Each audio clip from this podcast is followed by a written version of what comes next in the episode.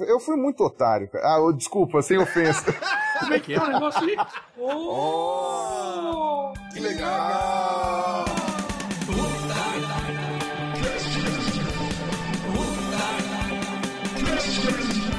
Que legal! Começando mais um Otário Cash, juntamente com meu amigo Diego Vilas Boas. E hoje eu tenho a presença espetacular dele que é biólogo, doutor youtuber. Aliás, o canal dele no YouTube já tá com centenas de milhares aí de inscritos e ele aborda questões polêmicas sobre ciência, religião, evolução e até política também. Pirula é o nosso convidado de hoje. Bem-vindo, Pirula. Muito obrigado por ter aceitado o convite aqui. Eu que fico muito feliz com o convite, sempre gostei muito do seu canal, você sabe disso. Porque a primeira vez que eu vi teu vídeo, você tinha, sei lá, mil inscritos, nem isso. Eu fico muito feliz de ter sido chamado para falar aí. Vamos ver se eu consigo colaborar alguma coisa pro seu canal, eu já acho que é muito bom. E você vai aguentar os xingamentos por estar tá me chamando, você sabe disso, né? Você sabe que vai ter muito hater aí que vai falar, é, é tô chamando esse babaca aí, mas. Eu já tô acostumado, hater é o que mais me segue aqui. ah, é. Quem sabe eles consigam segurar a raiva e ouvir até o final, né? Vamos ver. Tem que colocar até o Ezinho lá no iTunes pro explicit, né? Porque acho que eu não coloquei, otário. Daqui a pouco vou tirar nosso podcast por causa disso. Ou eu coloco o Pi, você que sabe. Não, pode colocar palavrão, foda-se. É, foda-se. É. então beleza, então beleza. Aliás, falando em hater, como é que é o seu relacionamento com os haters aí? Você se dá bem? Você gosta, não gosta? Extraordinariamente eu tenho pouco hater, cara. Proporcionalmente ao que eu deveria ter. Porque você pega, por exemplo, Felipe Neto, Cauê Moura, pô, os caras têm uma proporção de hater que beiram 1%, 2%, uma coisa assim. eu tenho muito pouco proporcional. Eu, eu, cheguei a fazer uma contagem estimativa, mais ou menos. Não é uma coisa muito científica aí, mas é só uma estimativa superficial. Eu devo ter entre 100 profissionais e 500 eventuais haters. Sabe? 100 que são aqueles que são de coração mesmo. Que dão negativo toda hora, né? Pô, não, depois que eu fiz aquele vídeo da doação de medula, os caras me deram negativo. Eu falei, aquilo lá é a prova de profissionalismo do hater. Pra que, que o cara vai me dar negativo no vídeo de doação de medula? É porque foi esse babaca que falou, quer que ele se for, né? Pra gente aí como é que foi essa sua trajetória acadêmica e, e por que que você decidiu se tornar um biólogo? Isso é uma coisa muito interessante, porque eu acho que eu sempre fui biólogo, né? Porque eu sempre gostei muito de bicho, sempre gostei muito de entender sistemas naturais. Eu sempre adorei evolução, sempre foi uma das coisas que mais me fascinaram na biologia. E sempre gostei de dinossauro, né? Foi aquele garoto nerd chato. é engraçado que eu encontro gente do meu colégio hoje que não acredita que eu tô trabalhando com dinossauro. Os caras falam, pô, mas eu ouvia isso quando você era moleque, hoje você faz isso. Você vê que a perseverança é tudo. Mas teve uma época, quando eu tava no final do ensino médio, que eu tava pensando em não fazer biologia. Eu, eu sempre gostei de desenhar também. Ah. Eu tava pensando em fazer publicidade, marketing, alguma coisa vinculada à questão de desenho. Mas aí um amigo meu, grande amigo meu, ele era dois anos mais velho que eu, ele fez propaganda e marketing na área de criação, que é justamente a área de desenho. Ele falou para mim: olha, cara, não faz isso. Vai pra biologia, isso aqui é, um, é lobo comendo lobo. Ninguém tem mãe aqui. Eu falei: ah, então tá bom, então vou tentar biologia. E não me arrependi. Foi ótimo, eu redescobri algumas paixões que eu tinha. E eu vi que dava para ser paleontólogo no Brasil, apesar de ser muito difícil, dava para ser. Consegui arrumar um orientador que tinha material para eu trabalhar, e depois o resto foi só leitura, muito esforço, muita dedicação. Tem sempre as pessoas mais velhas que te ajudam a guiar o caminho das pedras, né? Ia dar muita cabeçada, muito murro em ponta de faca se não tivesse o pessoal para me dar uma guiada, né? Mas é, consegui, né? Hoje me sou estranho eu estar tá tentando ensinar alguém sobre isso, porque para mim eu sou sempre um aprendiz. De vez em quando agora eu tô dando dicas pro pessoal mais novo. E agora é um ciclo que não acaba, né?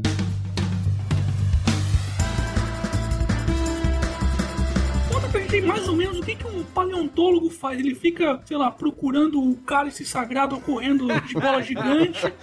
Ou você fica lá no jardim procurando urso, alguma coisa assim. Então explica pra gente, para as pessoas não ficarem repetindo as besteiras que eu acabei de falar pra você. Ah, sim, muito bem. Então, ótimo. Eu sei que o Otário assiste meus vídeos, eu sei disso. Na verdade, o, Indiana Jones ele é arqueólogo, né? Ele trabalha com a parte de cultura humana, né? E você tem, claro, quando você chega lá pelos seus 10 mil anos, 12 mil, até vai 50 mil anos, você tem ali uma intersecção muito grande entre arqueologia e paleontologia. Porque a paleontologia está estudando os animais e plantas, enfim, os vestígios de coisas antigas, e a arqueologia está estudando cultura humana. Uhum. Então você tem uma pequena intersecção naquele pedacinho ali em que você já tinha cultura humana, mas ainda tem coisa interessante para estudar sobre fauna, flora tal. Mas abaixo disso, antes do surgimento da cultura humana, é tudo paleontologia. Bacana. E o que a gente faz mais ou menos é o seguinte: a gente tem que achar aonde estão os fósseis, a gente já tem isso daí é, em trabalhos prévios, né, de quem já achou, em cartas geológicas, são feitas e são atualizadas sempre. E aí você procura. Só que, claro, você tem uma bacia sedimentar gigantesca, que é, sei lá, do tamanho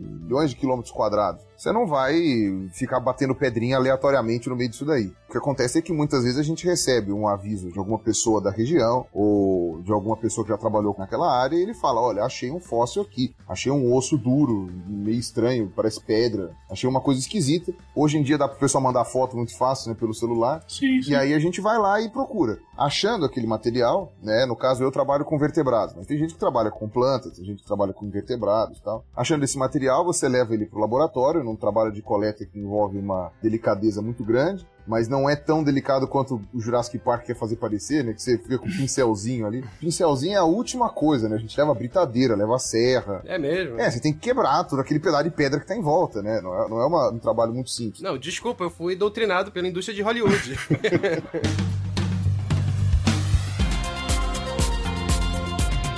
Nessas aventuras, nessas visitas a países exóticos, você já correu algum tipo de risco? Eu sei que você já foi picado por uma cobra. Ah, não, eu não fui picado pela cobra. Eu quase fui picado pela... Eu tomei o bote da cobra. Caramba. Mas foi no Butantã. É o melhor lugar do mundo pra você ser picado por uma cobra. né? Desde que seja uma cobra brasileira, né? Ser picado por uma naja no Butantã não faz muita diferença, né? Mas, mas, o... mas, de qualquer jeito, no lugar onde ela ia me picar, que ia ser no olho, não ia ter muito o que fazer. Foi muito amadorismo, cara. Eu fui muito criança. Mas sabe o que, que é isso? Eu tava fazendo estágio lá e eu fui com sono. Putz. Você não pode mexer com cobra com sono. Fiz merda, a cobra não tava com sono. Ela não vacilou.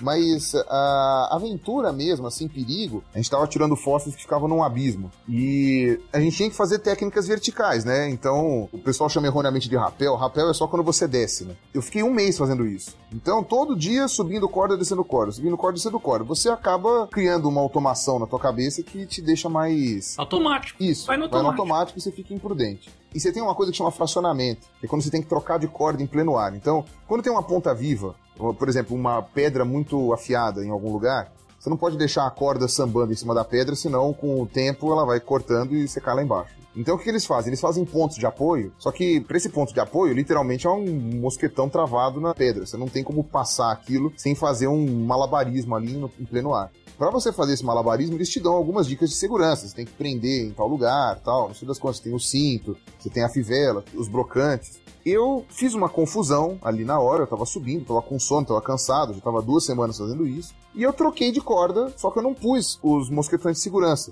Não pus. Só isso, né? Só isso. Então, liter- só, só isso. Então, o que acontece? Quando eu soltei a corda do meu peito e prendi a corda do outro lado, eu prendi o brocante e fui soltar as travas de segurança. Aí me caguei todo.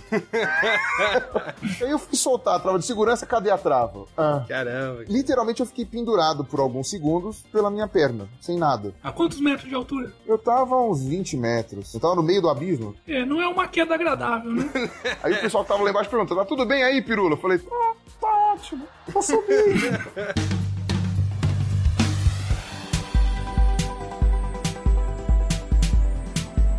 Como é que é o mercado? Só tem mercado na área pública? Ou existem empresas privadas que contratam biólogos? Como é que é? A paleontologia ela é uma área muito específica. Né? A parte de interesse econômica da paleontologia, que é a maior de todas, seria a parte de prospecção de petróleo. Sim. Então, hoje, o paleontólogo mais bem remunerado é o que trabalha na Petrobras.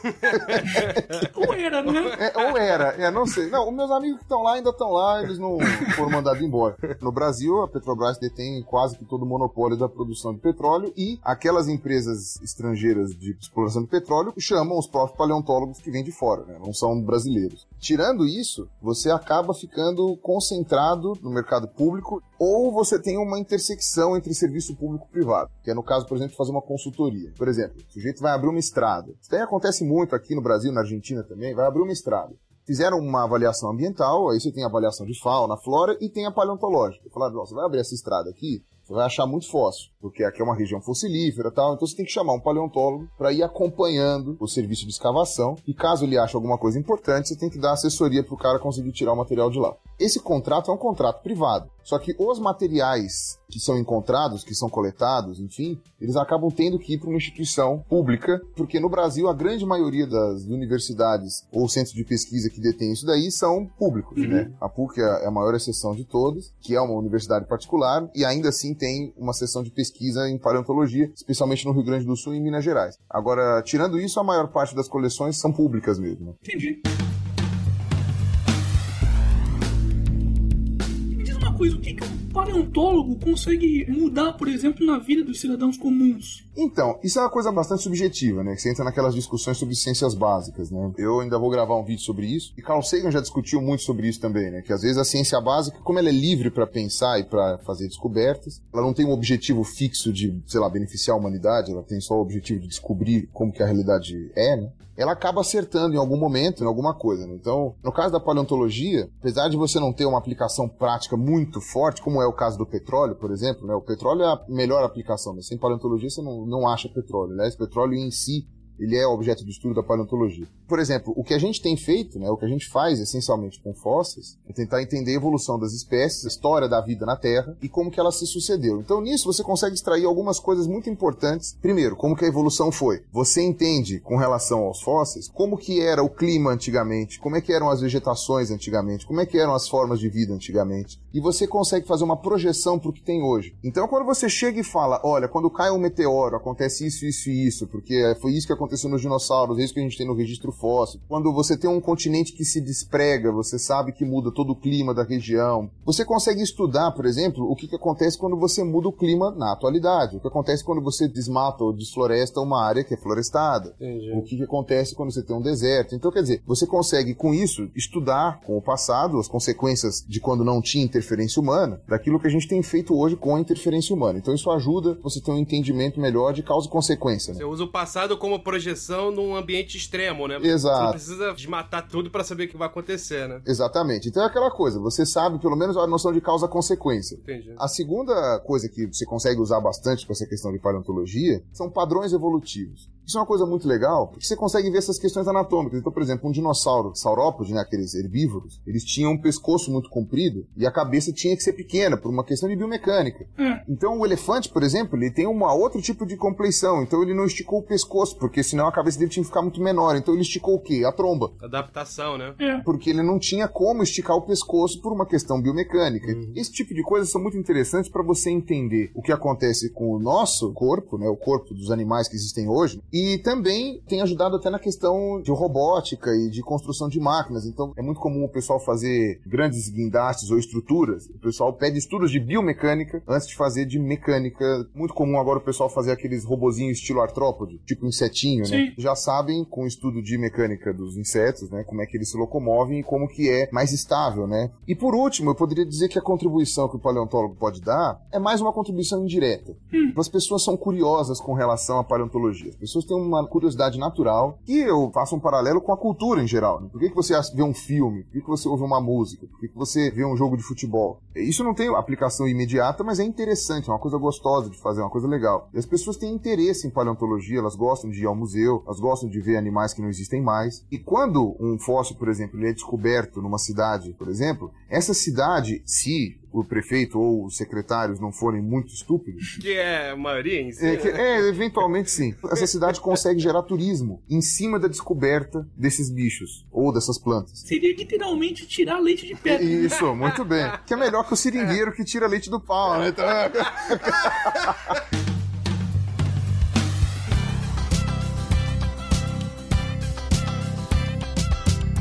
aproveitando que a gente tá falando aí sobre evolução, eu já falei para todo mundo que acompanha o canal, sabe que eu sou um fã, praticamente o número um do Darwin, até eu mandei fazer um busto em tamanho natural do Darwin para presentear minha avó e tal. Caramba! Você tem uma ideia? Minha avó, quando tinha uns 9, 10 anos, as histórias que eu via era a história da viagem do Darwin a bordo do HMS Beagle, aí atravessando, dando a volta ao mundo, legal. aí parando no Brasil, fazendo a volta lá no Strait de Beagle. Então, pô, desde criancinha eu já tive contato com a ideia de evolução, com essa ideia de tempo, né, de milhões e milhões de anos, que uma coisa não acontece de repente. Um olho não brota do nada no animal, é uma coisa que vai gradativamente mudando, né? Eu sei que você já deu aulas de evolução e hoje em dia, em pleno século XXI, ainda é difícil ensinar a evolução para as pessoas? Existe uma certa barreira ainda ou não? Ou você acha que as pessoas aceitam numa boa? Barreira legal não tem. Você tem barreiras culturais, né? Barreiras... Cultural, é isso, é cultural. Olha, tem, tem uma barreira muito grande e, assim, infelizmente, essas coisas estão acontecendo não só com a evolução, né? Acontece com muitas coisas, né? A gente tem importado muita negação da ciência dos Estados Unidos, terra da teoria da conspiração, né? Cientologia. Isso, é, infelizmente tem muita coisa aí, dá pra gente fazer um hangout só de teoria da conspiração. Ah, sim. Assistir Story Channel é uma loucura, né? Porque É. nós vamos contar tudo baseado numa suposição. Isso, é incrível.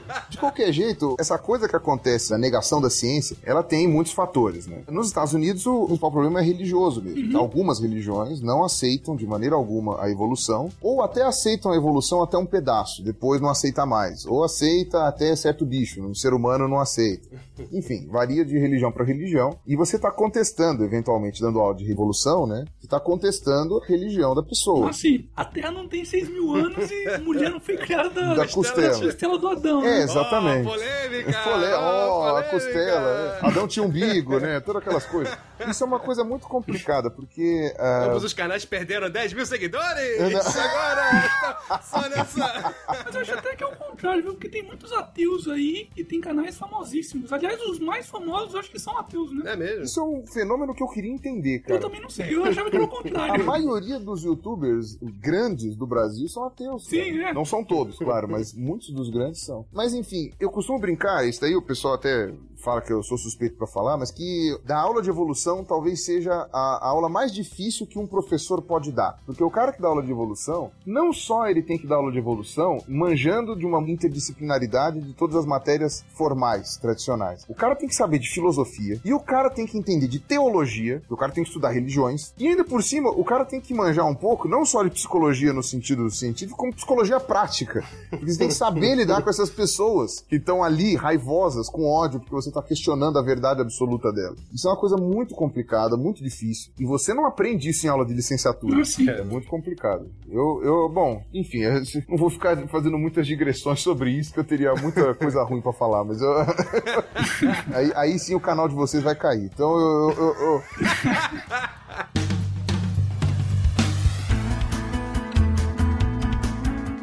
vamos voltar então agora à parte de youtuber. Hum. Você tá com um canal aí gigante, quase 300 mil inscritos, né? Gigante pros padrões do YouTube há controvérsias, mas enfim.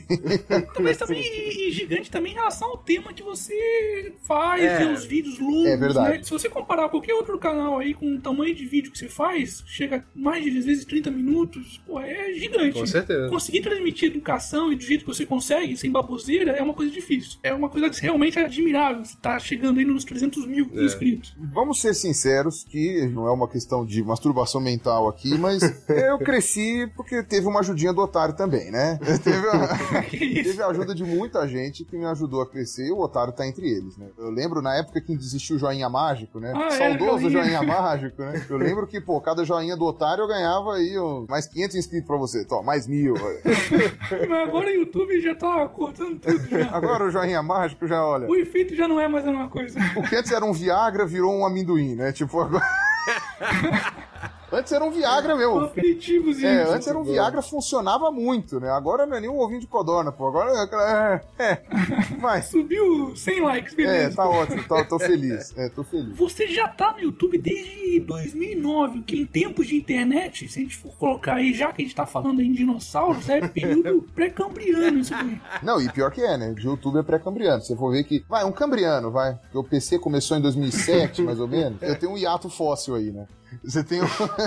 você tem uma falha no intervalo fóssil aí. Foi uma intervenção divina isso aí, então. É bem isso aí. Porque eu, fiz dois vídeos em 2009 e o meu terceiro vídeo eu só fui fazer em 2011. Eu fiquei dois anos aí com hiato de registro. Eu achei que não era para mim isso aí. Eu falei, ah, eu não tenho saco para isso, isso é muito ridículo. Mas o que, que levou você a ir lá e postar o vídeo? Porque na época nem tinha nada esse negócio de, ah, vou ganhar dinheiro com a AdSense, que hoje também não tem mais nada a ver, mas... é, quem me incentivou no começo, esses dois vídeos que eu postei em 2009, eram debates que a gente tinha na época do Orkut, eram comunidades, debates que a gente tinha, essencialmente sobre o ateísmo e religião, sobre evolução e criacionismo, enfim, essas coisas. Eu não participava tão ativamente desses debates assim, mas eu gostava muito deles, me incomodava com a opinião das pessoas e eu queria lá comentar. E aí o, o Yuri, do canal Eu Ciência, né? Ele era Eu Ateu, agora virou Eu Ciência, né? O otário sabe quem é. Sim, muito bom, muito o, bom. O Yuri, ele era muito ativo nessas comunidades de Orkut Sim. e ele começou a postar vídeo porque tava dando muito trabalho de você ficar fazendo aquelas bíblias gigantescas de comentário que tinha 50 linhas e ninguém lia. Então, quando começou esse sistema do YouTube, ele falou, ah, eu vou gravar o vídeo e colocar, que aí o pessoal vê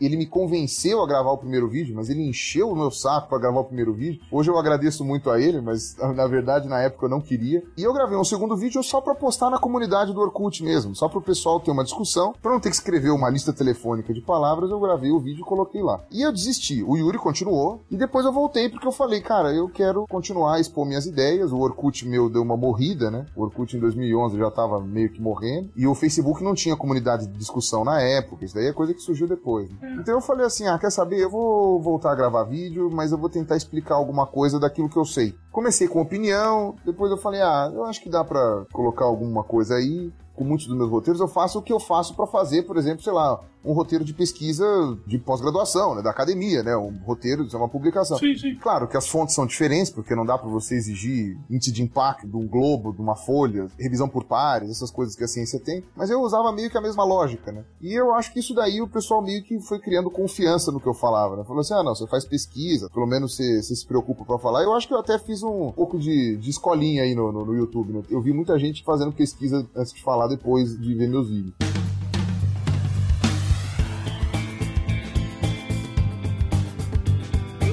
Curiosidade que eu tenho, você conseguiu já convencer alguém que é religioso a não ser mais religioso ou se tornar ateu? Olha, eu ouvi pessoas falando isso já. Eu já vi gente falando isso. Ah, eu virei ateu por sua causa.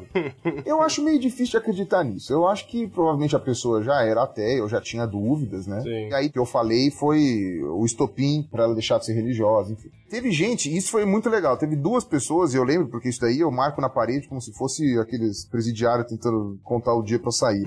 de gente que deixou de ser criacionista. E isso sim, eu acho que teve duas ou três pessoas que falaram isso para mim, e isso para mim, eu falei assim: olha, eu posso morrer tranquilo, minha missão está cumprida. É Deve ter gente que era religioso fanático e começou a assistir meus vídeos e deixou de ser religioso. Deve ter. Eu acredito que deva ter. E, inclusive, essas pessoas no começo deveriam ser haters que foram buscar argumentos para me refutar e acabaram se convencendo. Eu acho que é o mais comum isso acontecer, né? Se é que acontece. É. Partindo do pressupor dessas pessoas que mudaram de ideia, o mais comum deve ser isso. A pessoa deve ter visto meu vídeo e ficado com ódio, com raiva, queria me refutar de alguma maneira, foi procurar alguma coisa a respeito e ela mesma foi se convencendo de que não conseguia defender as ideias dela tão bem. É. Que eu faço, um bom livro faz. Você pode ler Bertrand Russell, você pode ler Nietzsche, você pode ler Schopenhauer, você pode, sei lá, ler Richard Dawkins. O Richard Dawkins nem tanto, mas enfim, o Daniel Dennett. Você pode ler vários desses autores e se convencer das coisas que eu faço. Sim. A internet ela facilita esse contato. Às vezes a pessoa não teve acesso a tais livros, às vezes a pessoa não teve acesso a tal documentário, mas o YouTube lá, pá, ela consegue olhar. O cara fala português, então às vezes a pessoa é ruim de inglês. O livro meio que intimida ainda no Brasil, né? Exato as pessoas não têm o hábito da leitura. No começo era dificuldade de acesso, né? Depois os livros ficaram fáceis. Aí virou uma questão cultural mesmo. É. Tinha muita gente que achava que quem lia livro era bobo, nerd, feio, chato e tinha que apanhar. e depois, agora a gente tá com essa onda hipster aí. Tem muita gente lendo livro porque é cool. Infelizmente tem muita gente lendo livro também só para dizer que lê. Né? É. Ler e compreender são duas coisas completamente diferentes. É, né? é, então, eu ia comentar isso aí, porque eu não sei onde saiu essa pesquisa já meio antiga eu acho que 38% dos universitários no Brasil são analfabetos funcionais. Puts, eu também acredito. Eu, é eu acredito que seja verdade. Olha a crendice nas estatísticas, é, olha não, a religião não. que se for. É, tá vendo? Ó, a gente, nós somos crédulos. tá vendo?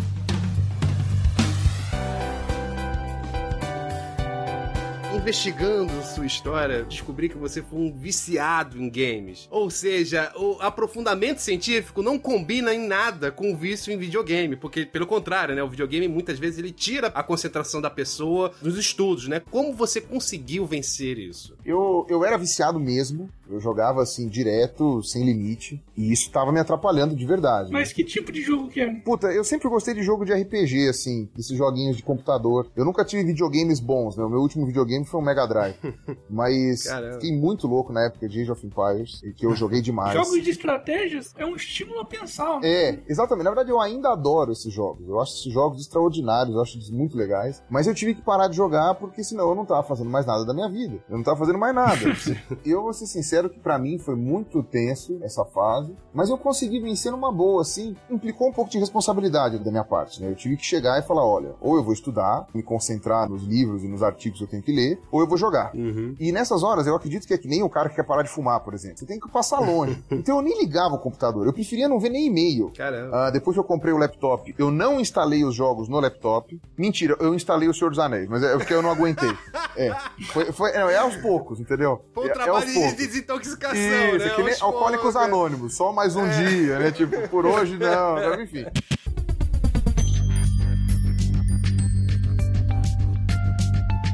Bom, Pirula, infelizmente chegamos ao fim do nosso Otário Cast. Muito obrigado pela sua presença. Diego, você quer deixar algumas palavras finais antes do Pirula? É, o de sempre, galera. Como eu disse anteriormente, vão no iTunes, comentem. A gente quer justamente abrir esse diálogo sempre com vocês. Até quem dá o dislike, vai lá, fala porque deu dislike. Porque assim a gente melhora também, né, gente? Nós queremos debater sempre para evoluirmos juntos. Aí, se quiserem também escutarem outros podcasts, escutem o Blackcast, que eu edito, escutem o iTouch BR, que é o iTouchcast, notas musicais, e me sigam no Twitter, DVBO Oficial. Lá vocês podem me xingar, podem mandar o que vocês quiserem.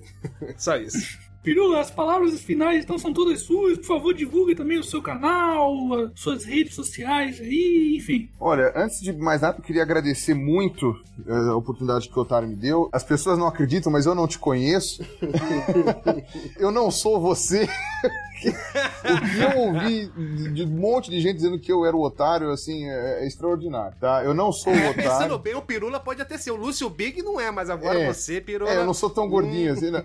É, Eu tenho uma pança aqui, teria que faz- colocar uma cinta, mas enfim. Mas teve um vídeo aí que você já usou uma máscara É, mesmo. teve um que eu usei a máscara, é verdade. Teve um que eu usei, né? Mas o. Será que não é mesmo, hein? Eu não sei, viu? Então, shh, shh, shh. Bom, o Diego vai ser muito bom na edição, né? Só quero dizer isso, né? O É, Diego vai editar muito bem esse vídeo aqui. Enfim, eu quero agradecer muito, conheço o Otário desde que ele começou, eu fico muito feliz com o sucesso que ele alcançou. Pela primeira vez aí interagindo junto com o Otário mesmo. Tô em dívida com o Otário, que ele me pede pra escrever no blog há muito tempo, mas Aliás, o convite está É, é. refeito agora para todo mundo ouvir. Pirula, escreva lá no site do canal do Otário, as portas estão abertas para você. Tá só esperando lá o colunista ali, Pirula. Agora o público do otário que vai cobrar você, né? é, eu Tem sei. que colocar ali, doutor É, vai Pirula. colocar Dr. Peru. Como levar a sério, né? Mas enfim, eu agradeço muito ter participado aí. Espero ter acrescentado alguma coisa pra vocês. Espero que aquelas pessoas que estão aí do canal do Otário que não gostam de mim tenham pelo menos perdido um pouco uma má impressão ao meu respeito, né? Não sei se isso é possível. Ou tenho Não- certeza agora, né? Não se desinscrevam do canal do Otário, tá? É- Ele é melhor que eu. O meu canal, pra quem não conhece, pra quem tiver vontade de assistir, é o Pirula 25, Pirula com dois L's, ou o canal do Pirula, se vocês digitarem qualquer um dos dois no YouTube vai dar certo. Eu tenho uma fanpage no Facebook também, canal do Pirula. Demora um pouco pra responder, mas é praticamente o único lugar que é certeza absoluta de que eu vou responder, tá? Ainda que demore um mês, mas eu respondo. E tem o meu Twitter também, que é o Pirula25. Eu confiro todos os dias. Se quiser falar comigo por lá também é muito legal. Vale a pena me procurar por lá. E novamente agradecer aí a oportunidade aí. Se quiser convidar de novo aí, estamos aí. Como é que faz pro pessoal te contratar aí pra palestras, aulas, cursos? Igrejas. Igrejas, é? Por que não? Ah, eu não teria problema nenhum de falar em igreja, Sim, né? sim. Se alguém me convidar pra falar numa igreja, eu falo tranquilamente, numa boa. Não vou mudar de opinião e nem ser bonzinho só por causa disso, tá? Então estejam cientes disso. Né? Bom, agora voltando. Se as pessoas quiserem me contratar, me contactar, né? Porque contratar, é, enfim, a maioria das pessoas que me chamam são universidades. Os caras, coitado, não tem dinheiro pra, pra me pagar, né? Me pagam ajuda de custo, né? Então, me paga viagem, me paga hospedagem, mas não me pagam sabe, um, um salário. Um troco em bala, né? É, mas se quiser, se alguém quiser me pagar, me contratar mesmo, alguma coisa, eu aceito com o maior prazer. As pessoas que têm me, me procurado nesse sentido têm me procurado pela fanpage. Mas se você quiser falar comigo com urgência muito grande, eu olho e, e, respondo também. Às vezes demora um pouco também, mas eu respondo. O e-mail, pirula25.gmail.com. É pirula com dois L's de novo, né? Pirula né? Se for argentino é pirucha, né? Se for boliviano é piruia. 25, arroba gmail.com. Ah, esqueci de uma coisa muito importante. É algo assim que vai mudar o destino da humanidade. Diga. Da onde surgiu esse nome Pirula? Ah, então, a história do meu apelido. É que você nunca fala. Eu não costumo falar, não, mas já que você é meu amigo, eu posso abrir uma exceção, na verdade. É uma história que eu não costumo falar muito, eu não, eu não me à vontade de falar isso. Ih, tá, tá ruim, tá, tá falhando essa ligação. Costumo... É a net, é a net fudendo tudo. Costumo... Porra, a internet dele caiu, cara. Bom, pessoal, eu acho que vai ser dessa vez que a gente vai saber por que, que o Pirula se chama Pirula. Oh. Vai ficar pra uma próxima. Fui! Você acabou de ouvir